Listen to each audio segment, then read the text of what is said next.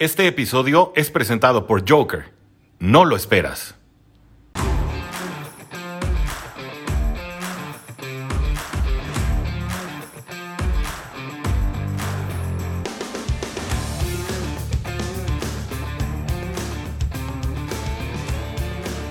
Hola a todos y bienvenidos a un nuevo episodio de Cowboys en Cuarta y Gol, donde los Cowboys no terminan y nosotros tampoco.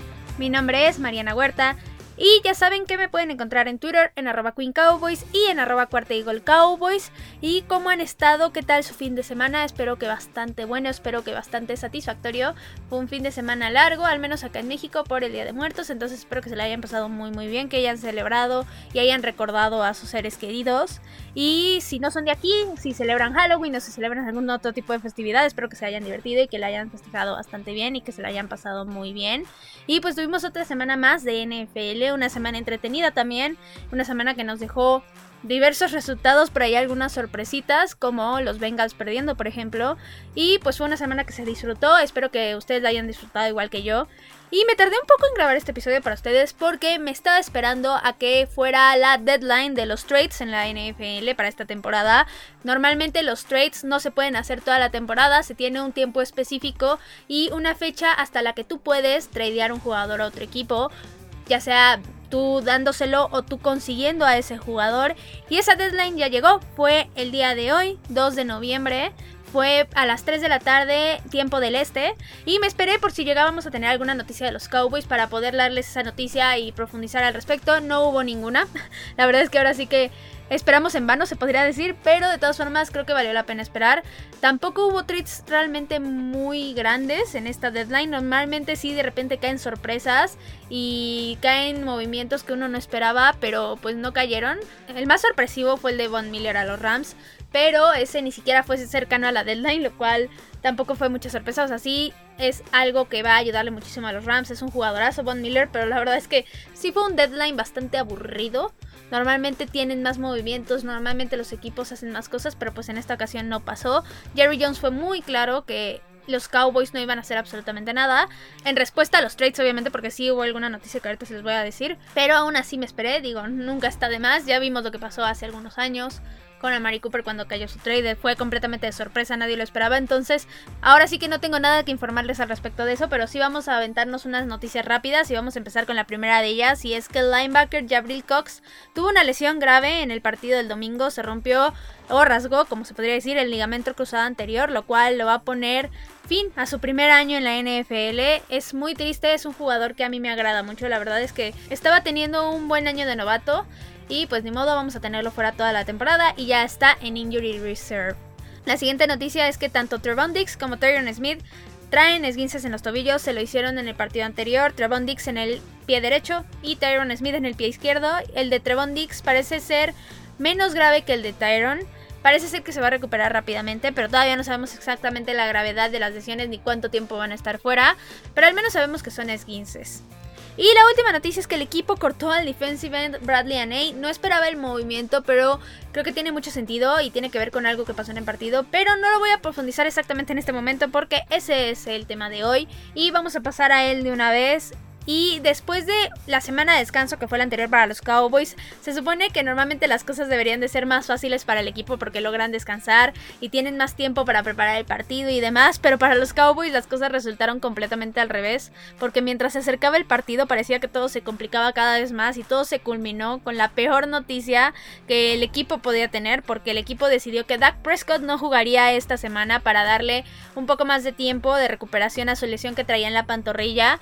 Y ahora sí que con esa noticia, la noche de Halloween, en serio parecía que se iba a volver de verdadero terror. Parecía que iba a ser una noche muy triste, muy sobria, muy oscura y que no íbamos a tener buenos resultados, pero la verdad es que todo resultó no tan malo como se esperaba y los Cowboys lograron sobrepasar esta adversidad y lograron imponerse.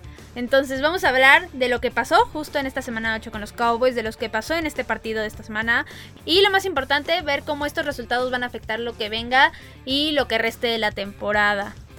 Y antes de empezar con todo esto, antes de ya entrar de lleno en el tema, les voy a dejar un pequeño audio de nuestro patrocinador para que le pongan atención, lo escuchen y se beneficien de ello. Joker, no lo esperas. Todo lo que necesitas al instante. El futuro del supermercado está aquí. En 15 minutos te llevamos frutas, verduras, tus marcas favoritas y todo lo que necesitas. Envío al instante. Productos de calidad, precios justos y un mundo mejor en Joker. ¿Qué más quieres? Joker, no lo esperas. Y pues ya después de este pequeño audio, como les dije, de nuestro patrocinador, ahora sí Vamos a empezar de lleno con este tema. Y los Cowboys le ganaron a los Vikings 20 a 16 en el partido de Sunday Night Football, el primero que los Cowboys van a jugar este año. Y este fue un juego no del todo entretenido la verdad, sí fue un juego que no estuvo tan bueno, pero sí estuvo cerrado en todo momento y se decidió justo cuando quedaba menos de un minuto en el reloj, entonces digamos que estuvo cardíaco en ese sentido. Y pues primero que nada les voy a dar el pequeño resumen que siempre les doy de todo lo que pasó en el juego para ver cómo se dio este resultado. Y pues como les digo, los Cowboys no iban a tener a Dak Prescott, entonces el coreback titular fue Cooper Rush. Y pues ahora sí empecemos. Los Vikings comenzaron a la ofensiva y fue una serie donde su ofensiva Logró avanzar bien, también ayudada de un poco de los castigos de los Cowboys y después lograron culminarla con un touchdown que se vio bastante fácil de un pase de Cousins a Tillen. Y aquí sí la verdad la defensiva se equivocó, perdieron por completamente de vista a Tillen, lo dejaron solo y pues anotó. Digamos que era muy difícil ya de tener un jugador de su clase en ese punto, ya estando a menos de 5 yardas de la zona de anotación. Con esto los Vikings se fueron 7 puntos arriba y después la ofensiva de los Cowboys empezó a avanzar bien, pero un castigo de false start de Terrence Steele y luego una captura sobre Cooper Rush detuvieron este ataque y Greg Surlane tuvo que intentar un gol de campo de 43 yardas, pero no lo logró, lo falló y el marcador se quedó tal cual en 7 a 0 a favor los Vikings. Luego la defensiva logró detener y volvieron los Cowboys al ataque y todo iba bastante bastante bien, pero un pase de Cooper Rush se quedó un poco corto y terminó siendo interceptado por el ex Cowboy ex Xavier Woods y ahí se terminó el primer cuarto. Después, iniciando el segundo cuarto, afortunadamente después de esta intercepción, la defensiva detuvo de inmediato y le regresaron el balón a la ofensiva y avanzaron muy bien, pero llegando a zona roja no pudieron más y se tuvieron que quedar con un gol de campo de 38 yardas, que esta vez sí fue efectivo. Después la defensiva ya había detenido a Minnesota y en la patada de despeje el defensive end Bradley Aney hizo un offside y en eso le regaló el primero y 10 a los Vikings y prácticamente les regaló 3 puntos porque esa serie terminó en un gol de campo de Minnesota de 45 yardas y así el marcador se puso 3 a 10. Después vinieron dos series ofensivas sin ningún éxito y ahí se acabó la primera mitad, pero en particular sí quiero hablar del manejo del reloj que tuvieron los Vikings en esta última serie porque fue terrible. La verdad es que pudieron haber anotado un gol de campo por ahí y desperdiciaron completamente el tiempo que tenían. No pidieron los tiempos fuera, que prácticamente ahí los tienes, digo, utilízalos y no los utilizaron, perdieron muchísimo tiempo y pues así se acabó la primera mitad. Luego en el tercer cuarto los Cowboys recibieron el balón a la ofensiva y de forma súper rápida anotaron con una jugada excelente de Cedric Wilson con una recepción de 73 yardas y con esto se empató el partido a 10 puntos. Luego vinieron dos series inefectivas otra vez con capturas de ambos lados y después la ofensiva de los Vikings pudo avanzar otra vez y colocaron otros 3 puntos en el marcador con un gol de campo de 40 yardas. Después ocurrieron otras dos series ofensivas sin que pasara nada y luego la ofensiva de los Cowboys avanzó muy rápido con una jugada de fantasía de un pase de Cedric Wilson a CeeDee Lamb, un pase verdaderamente perfecto, prácticamente Cedric Wilson demostró que podría ser coreback de élite con ese pase, literal. Lo hizo rolando hacia la derecha, espiral perfecto, dirección perfecta, distancia perfecta. Y con esto los Cowboys avanzaron muy rápido. Pero se tuvieron que quedar desafortunadamente con un gol de campo de 39 yardas. Y aquí se empató el juego a 13. Después hubo otra serie inefectiva de los Vikings y aquí se acabó el tercer cuarto. Luego, empezando el cuarto cuarto, la ofensiva de los Cowboys iba avanzando bien, pero en una jugada le llegó una captura a Cooper Rush y soltó el balón y lo recuperó la defensiva de Minnesota. Afortunadamente, otra vez la defensiva después de este turnover reaccionó muy bien y detuvieron a la ofensiva de los Vikings. Y después los Cowboys no pudieron avanzar y le volvieron a dar el balón a la ofensiva de los Vikings, los cuales sí avanzaron, pero aquí sí fue muy ayudados por los referees y les voy a decir por qué, porque marcaron primero un castigo de roughing the passer sobre Terrell Basham, que no era castigo para nada, en serio, no sé qué vieron los árbitros, literalmente Terrell Basham ya no se podría detener en esa que iba a ser una captura, ni siquiera le cayó encima, entonces no sé qué vieron los árbitros, la verdad Pero bueno, el punto es que avanzaron con este castigo y también después con un castigo de Unnecessary Roughness de Randy Gregory, que este sí era castigo. Y después marcaron justo otro Unnecessary Roughness a Randy Gregory en zona roja, que este sí no era castigo porque fue uno de esos golpes que le llaman golpe tardío, golpe de cuando el jugador ya está fuera del el campo, literalmente cuando ya se acabó la jugada, pero no fue así. El jugador seguía dentro del campo, se demostró en video, pero lamentablemente los castigos no se pueden retar. Y aquí tuvieron más oportunidad los Vikings de seguir con su serie ofensiva, pero afortunadamente la defensiva volvió a reaccionar muy bien otra vez porque en zona roja ya prácticamente a 5 yardas de la zona de anotación lograron detener a los Vikings y se tuvieron que quedar con un gol de campo de 24 yardas y con esto el marcador se puso 16 a 13.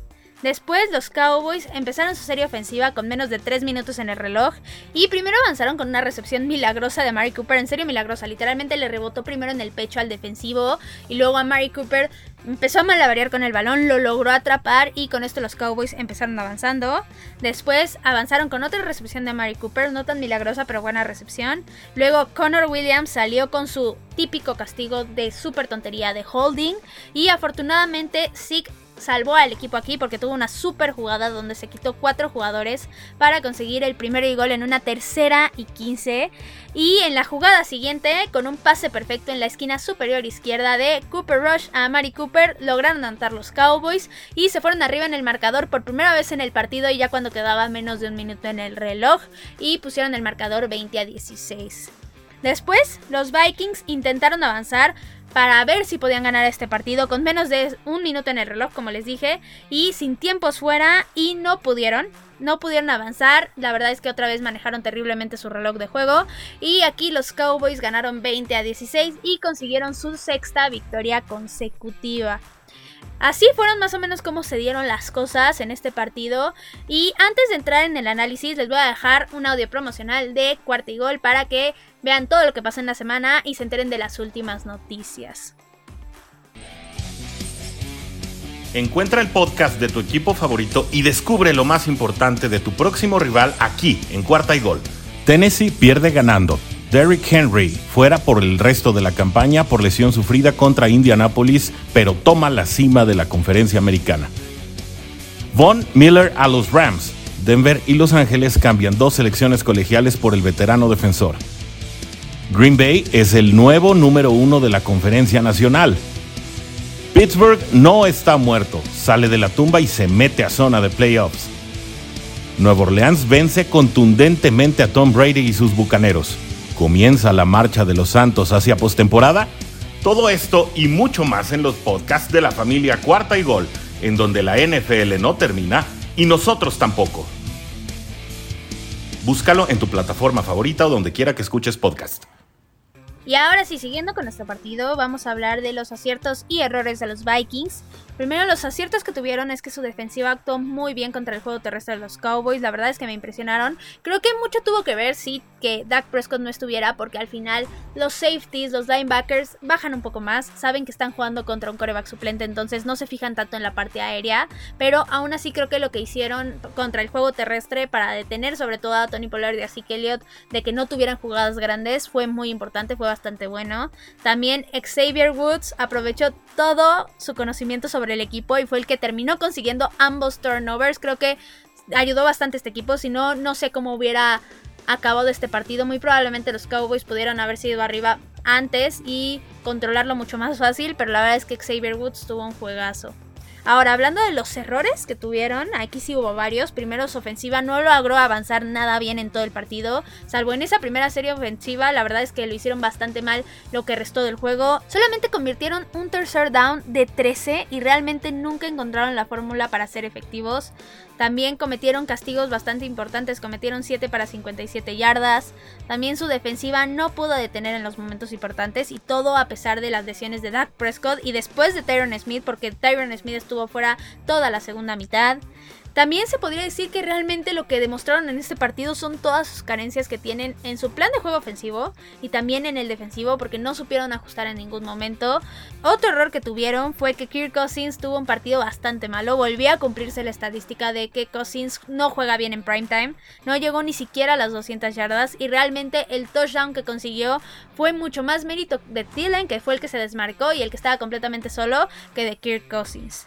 Y por último, el error más grande que tuvieron fue el manejo del reloj. Realmente fue malísimo, tanto de Kirk Cousins como de Mike Zimmer. No sé cómo es que perdieron tanto tiempo que era valiosísimo para ellos.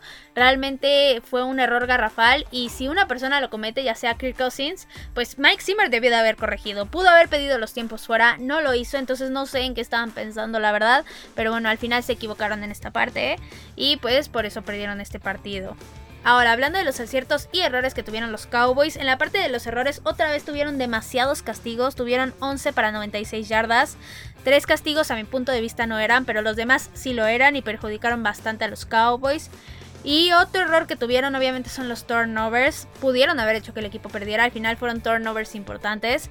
Y digamos que sí pusieron un poco contra la pared a los Cowboys, pero afortunadamente pues la defensiva logró sacar al equipo adelante y logró que los Vikings no se llevaran nada de los turnovers. Ahora, hablando de los aciertos, la ofensiva pudo ajustar y logró avanzar a pesar de las ausencias de Dak Prescott y a pesar de que la defensiva de los Vikings supo detener en cierta medida el juego terrestre.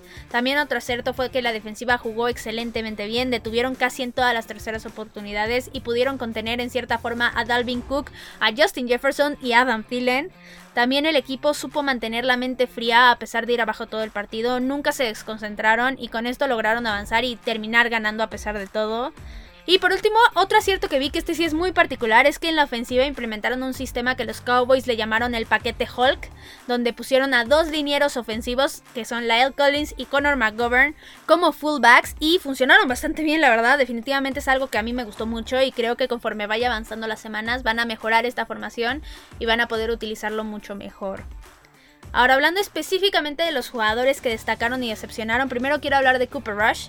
Él para mí tuvo un partido bueno para ser un backup, definitivamente, pero digamos que fue regular en lo general. Lo bueno que hizo obviamente fueron sus 325 yardas que consiguió y también la precisión que tuvo en los momentos importantes que fueron los touchdowns y ese último drive específicamente.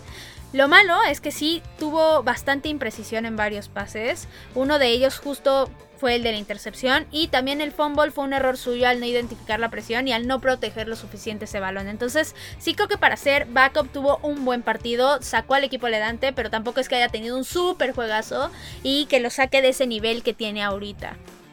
Ahora, otro jugador que jugó excelentemente bien fue Ezekiel Elliott. A pesar de que Zeke solo consiguió 50 yardas por tierra, su labor para proteger a Cooper Rush fue excepcional, sobre todo después de la lesión de Tyron Smith. Pero lo más importante para mí que hizo Zeke Elliott fue conseguir ese primero y gol en ese último drive para los Cowboys. Demostró el buen jugador que es Zeke, rompió cuatro tacleadas, no cualquiera hace eso, y buscó a toda costa conseguir ese primero y diez. La verdad es que eso es lo que hace que sí que Elliot sea de élite y para mí esa fue la jugada más importante del partido. Otro jugador que destacó bastante fue a Cooper. Él ha demostrado desde el segundo uno que llegó a los Cowboys que buscarlo en ese trade fue una de las mejores decisiones que han tomado el equipo. Pero este tipo de partidos es donde se disfruta muchísimo más que sea el wide receiver uno de los Cowboys. Él tuvo 8 recepciones para 122 yardas, pero lo más importante fue ese touchdown que consiguió porque a pesar de que se resintió de su lesión que traía en la pierna, él sabía que el equipo lo necesitaba y entró al campo a dar su máximo desempeño y consiguió esas recepciones y ese touchdown que fueron tan importantes. Otro jugador que tuvo un buen partido fue CD Lamb. Él tuvo muchísima producción igualmente. Tuvo 6 recepciones para 112 yardas. Y prácticamente estuvo muy bien un 90% del partido. Pero sí tengo que reprocharle algo. Y es ese pase que soltó en ese último cuarto. Donde hubiera conseguido mínimo 15 yardas. Y que prácticamente era suyo. O sea, literalmente no tenía ningún defensivo al lado. Y por andar volteando a ver hacia dónde iba a correr antes de tener el balón no pudo obtener esta recepción y pues eso sí se lo tengo que reprochar porque es algo que un wide receiver de élite no debe de cometer. Luego otro jugador que quiero destacar es a Cedric Wilson y qué bárbaro el compadre Cedric. Lanzó el mejor pase del partido sin duda alguna de ambos lados, tanto contando a Kirk Cousins como a Cooper Rush. Y sí, porque fue un pase súper difícil, aparte porque fue en movimiento y de muy buena distancia y aún así lo lanzó con espiral perfecto, distancia perfecta, todo fue perfecto en ese pase. Pero también tuvo una recepción de 73 yardas para touchdown donde él hizo dos cortes perfectos para evadir a todos los defensivos y gracias a su esfuerzo fue que se consiguió ese touchdown. Entonces, sí, la verdad es que tuvo un partido muy muy bueno y sus estadísticas como coreback siguen siendo perfectas. Él tiene cuatro pases completados de cuatro intentos para 80 yardas, un touchdown y un rating de 158.3, que es un rating perfecto. Ahora, pasándonos a la defensiva, un jugador que lo hizo muy bien fue Micah Parsons. El partido que nos regaló Micah fue excepcional, la verdad. En casi todas las jugadas defensivas estuvo presente. Él tuvo 10 tacleadas, de las cuales 4 fueron para pérdida de yardaje. Y básicamente cualquier jugada en la que podía estar presente lo estaba y no permitió absolutamente nada. Su mejor partido definitivamente fue este hasta el momento. Otro jugador defensivo que lo hizo bastante bien fue Anthony Brown. Y él sobre todo en la parte de las tacleadas y los pases defendidos. La verdad es que tuvo un muy, buen partido en esta parte. No permitió casi nada. Él tuvo cuatro tacleadas y dos pases defendidos muy importantes. Y la verdad es que su labor en este juego fue fundamental. Y el último hombre que quiero destacar para bien es a Randy Gregory. Fue muy importante él otra vez en momentos clave. Consiguió la captura sobre Kirk Cousins, que de hecho fue un fumble, solamente que Kirk Cousins tuvo suerte porque cayó encima del balón y pues no hubo ni oportunidad de robarlo, pero al final fue un fumble. Y la verdad es que estuvo encima de Kirk Cousins en todo momento este Randy Gregory. Entonces sí, la verdad es que sí lo metió en aprietos. Ahora, hablando de los jugadores que no tuvieron un buen juego, primero quiero hablar de el que siempre está en esta lista, Connor Williams. Como siempre, cometió un castigo de holding en un momento importantísimo, en un momento crucial. Y en serio, yo no entiendo por qué el equipo no toma una medida disciplinaria bastante importante con él.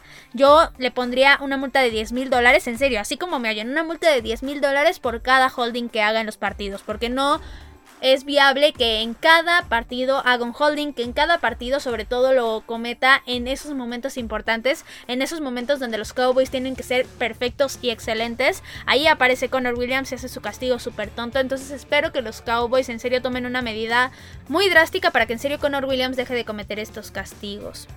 Ahora otro jugador que no lo hizo bien fue Bradley Aney y pues ahí sí los Cowboys tomaron una medida drástica porque como ya les dije literalmente lo corrieron. O sea, cometió un offside para regalarle un primero y 10 a Minnesota y le regaló 3 puntos básicamente. Entonces sí, qué bueno que los Cowboys se mostraron en un punto bastante serios y de decir no estamos jugando. O sea, aquí si tú cometes un error de ese tamaño, no te vamos a dar tiempo en el equipo. Lo terminaron corriendo, le terminaron demostrando que no era fundamental. Y sí, creo que fue una decisión buena. No lo esperaba, creo que fue demasiado drástica. Pero aún así, yo sí apoyo que Mike McCarthy ponga mano dura y que les demuestre a los jugadores que aquí vamos en serio. Y el último jugador que quiero destacar para mal es al liniero ofensivo Tyen Siki. Él entró como suplente de Tyron Smith y la verdad estuvo bastante mal. De milagro no le llovieron un montonal de capturas a Cooper Rush porque de ese lado pusieron en muchas jugadas a Zeke Elliott a que le ayudara. Pero la verdad es que sí estuvo muy mal. También cometió un castigo de holding. No está al nivel de lo que es Tyron Smith. Entonces esperemos que los Cowboys hagan ahí sus ajustes y vean cómo le van a hacer para no utilizarlo. Y les dije que él era el último jugador, pero no, no es cierto. También quiero destacar a Greg Surlane porque falló otra vez un gol de campo y esto parece que se está convirtiendo en una costumbre y es algo que tiene que corregir ya porque un field goal puede ser la diferencia entre ganar un campeonato o perderlo. Entonces sí, tiene que corregir esta parte y convertirse en mucho más efectivo de lo que lo está haciendo. Ahora ya dejando de hablar de los jugadores, quiero hablar de las razones por las cuales los Vikings perdieron y los Cowboys ganaron. Y pues los Vikings perdieron porque jugaron mal en general, la ofensiva nunca agarró ritmo después de la primera serie, la defensiva tampoco pudo detener lo suficiente y no tomaron buenas decisiones con ese manejo del reloj, aparte de que Kirk Cousins nuevamente se hizo chiquito en prime time.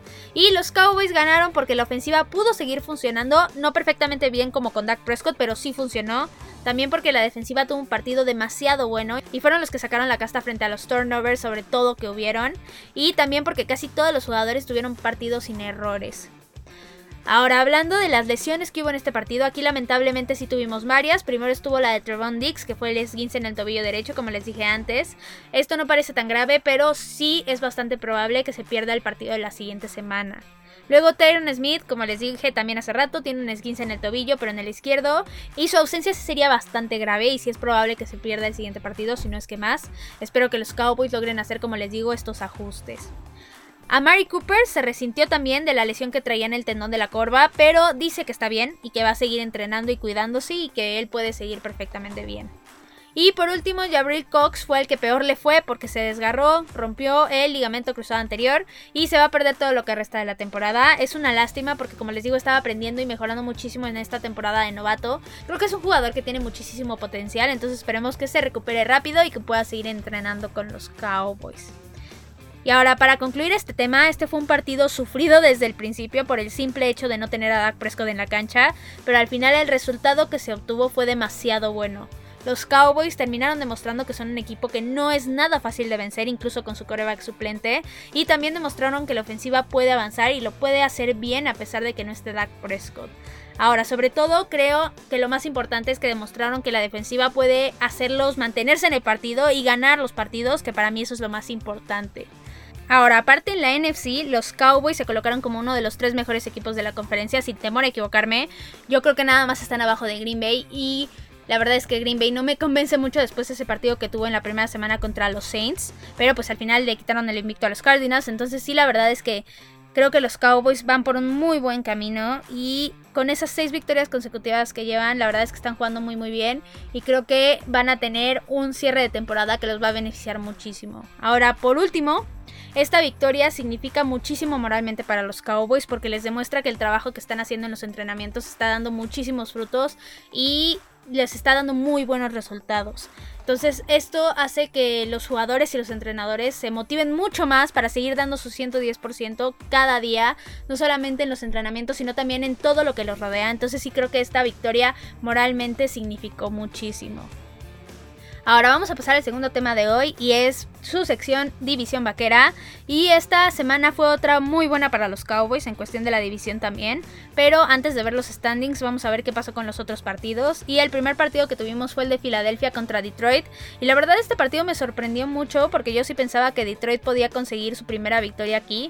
Pero fue todo lo contrario. Las Águilas ganaron 44 a 6 y aprovecharon cada error que tuvo Detroit para literal poner puntos en el marcador y poner una paliza. Entonces sí, la verdad, me dolió por Detroit porque yo creo que sí se merecen al menos ganar un partido en esta temporada porque le están poniendo mucho corazón, se nota. Pero la verdad es que este partido no fue y al final las Águilas dieron una paliza. Luego otro partido que tuvimos fue el del Washington Football Team contra Denver y este fue un juego bastante más cerrado, pero al final los Broncos lograron ponerse al frente y terminaron ganando 17 a 10 y terminaron saliendo de esa mala racha que traían de cuatro derrotas consecutivas. Y el último partido que tuvimos fue el de los Giants contra los Chiefs. Y este en serio fue un partido malísimo. En serio no saben qué mal partido. Si no lo vieron, pues no lo vean. La verdad es que está pésimo, pésimo. Ambos equipos jugaron horrible, cometieron muchísimos errores. Y al final Kansas City logró sacar la victoria, pero en serio de milagro. Aquí los Chiefs terminaron ganando 20 a 17. Y si no fuera porque los Giants siempre encuentran una forma de perder y la peor forma de perder, sí hubieran ganado ellos. O si hubieran tenido la posibilidad de arrebatarles este partido a los Chiefs. Ahora, los Cowboys siguen en la cima de la división con un récord de 6 ganados, 1 perdido y 2-0 en la división. Después están las Águilas con marca de 3 ganados, 5 perdidos y 0-1 en la división. Luego está el Washington Football Team con marca de 2 ganados, 6 perdidos y 1-0 en la división. Y por último están los Giants con el mismo récord que el Washington Football Team, 2 victorias, 6 derrotas, pero tienen 0-2 en la división.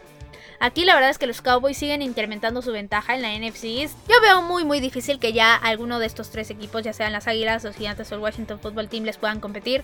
Los Cowboys ya tienen noventa y tantos por ciento de probabilidades de ganarse esa división. Entonces, por ahí vamos muy bien, pero los Cowboys tienen que apuntarle más arriba, tienen que aportarle ahora a quedar lo más arriba posible en la NFC para poder ver si pueden llevarse ese primer lugar en la conferencia y, por supuesto, quedar sembrados número uno para descansar y para tener todos los juegos de postemporada en el ATT Stadium. Y pues bueno, eso fue todo por el capítulo de hoy. Recuerden que me pueden encontrar en Twitter en arroba Queen Cowboys y en arroba cuenta igual Cowboys. Ya saben, cualquier cosa que necesiten, preguntas, dudas, comentarios, lo que sea que necesiten me lo pueden dejar ahí en Twitter. También recuerden que si les gustan los episodios, recomiéndenos con quienes ustedes gusten. Eso ayuda muchísimo a que crezca el programa y a que le llegue a muchas, muchas más personas. Entonces ya saben, recomiéndenlos. Ahí estén al pendiente, ya saben de Joker, de nuestro patrocinador. Ya saben por ahí que pueden hacer todas sus compras que quieran hacer. Entonces aprovechen, aprovechen esta aplicación y pues vamos a seguir hablando de la NFL y esperen mucho más contenido porque los Cowboys no terminan y nosotros tampoco. Cowboys en cuarto y gol.